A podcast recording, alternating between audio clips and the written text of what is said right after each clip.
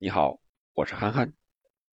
在北京时间今天凌晨刚刚结束的欧国联的决赛中，最终法国队2比1逆转西班牙，夺得冠军。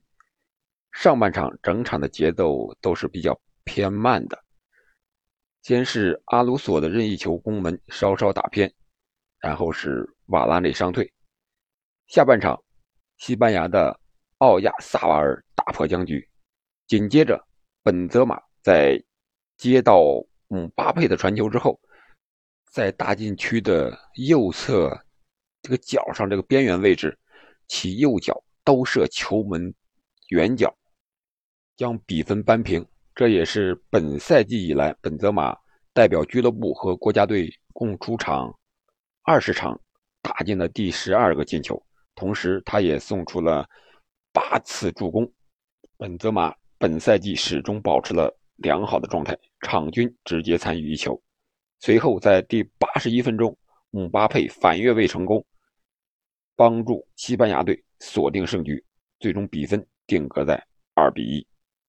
但是这个进球在西班牙人看来是有越位嫌疑的，但是主裁判认为球先是碰到了防守队员之后，然后才是姆巴佩接到球射的门。从整场比赛来看，西班牙在控球率上和场面上还是占优势的，但是法国队的进攻效率更高，他们打中球门的次数更多啊，所以在比分上最终也是二比一逆转了西班牙队。在此前早一些时间刚刚结束的三四名的决赛中，意大利是二比一。击败了比利时队，获得第三名。好的，关于欧国联的消息，我们就先聊这么多。今天是周一，祝大家一周好心情。我们下期再见。